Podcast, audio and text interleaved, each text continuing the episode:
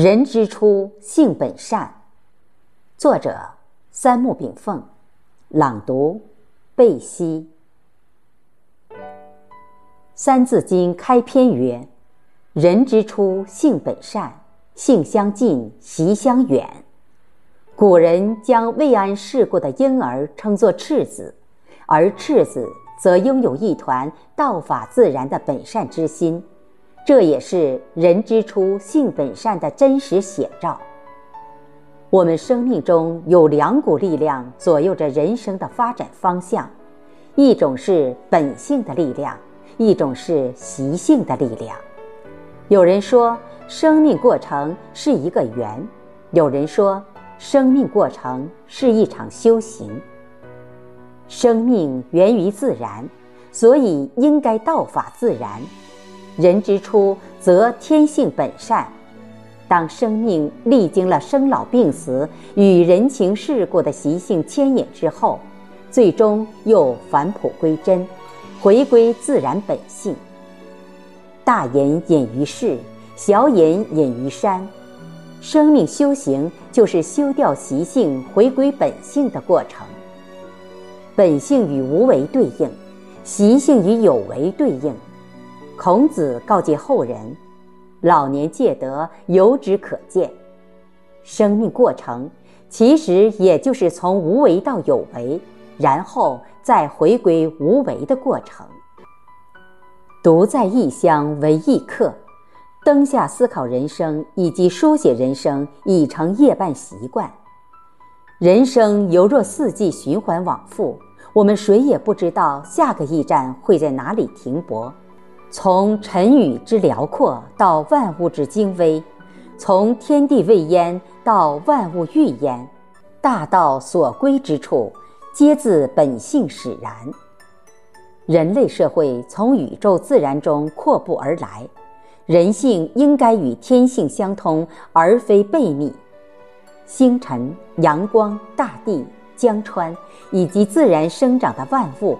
一切宇宙链条与生物链条体现着自然和谐、互利共生的特点。《道德经》曰：“以其不自生，故能长生。”人应该效法自然，恒顺自然，感恩自然。人应该顶天立地，与大千万象并行不悖。试想，万物与天性结合，就是物性。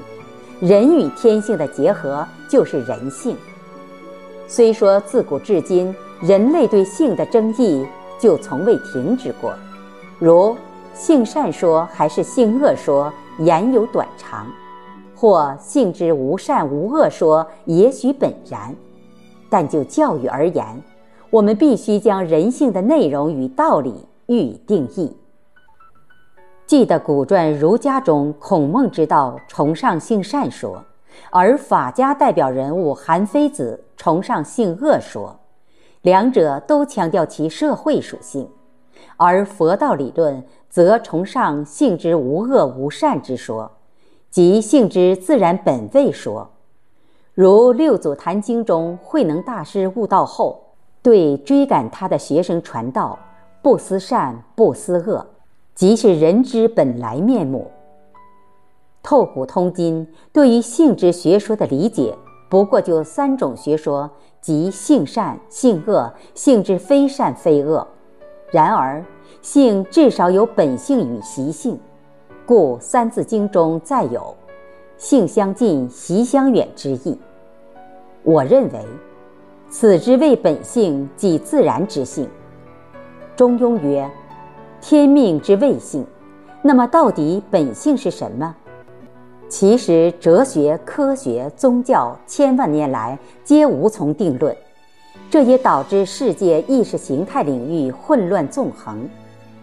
我观《道德经》二十五章之言：“有物混成，先天地生；寂兮寥兮，独立不改，周行而不殆，可以为天下母。”即道可以做大千世界一切万物的生养之母。六祖慧能曰：“何其自性能生万法？”由之可见，道就是性。夜色阑珊之时，独入深思之境，见山河幻色，闻清泉瑟瑟，诵草木枯荣。因天地素其味，故万物育其子。大千世界之精微奥妙，日月星辰之变化有序，四季昼夜之阴阳寒暑之推进，无不为大道之用。百川归海者，大漠云烟者，万里沃野者，云吞云卷者，风起花落者，非人力之所及矣。老子提出。无为而无所不为之说，对于自然现象或对于社会现象，要把握其规律，顺其物性，无为而为，不加干预，即因物之性而回归万物之自然状态，这就是回归大道，返璞归真，道法自然，也即走向宇宙本来之面目。从物质现象到性质本体。参悟精义的过程，就是修道之过程，也就是中庸之率性之谓道。而古代世界的一切教育，不管是东方教育还是古西方教育，《易经》与《圣经》深深影响着世界文明的进程。这也许是大道至简的缘由吧。故而中庸又说：“修道之谓教。”无可奈何花落去，似曾相识燕归来。人类教育的目标到底是什么？仅仅是为了满足人们的衣食住行吗？非也。教育的终极目标就是回归人之初性本善的状态，即回归大道本我，道法自然。故而孔子曰：“朝闻道，夕死可矣。”窗外渐静，万象凝生，山林之夜有些寒气丝丝。天道就是天性，但性到底是什么？欲如虚空，却成就万物；本无所表，却颐养万代。其实很多疑惑，当你领悟者时，早已恒悟；当人坠迷者时，亦将迷者恒迷。悟与迷，得与失，进与退，本无所别，差异者在于心之大小。而心包大虚、量周杀界者，则凤毛麟角矣。谢谢大家收听，我是主播贝西，我们下期再会。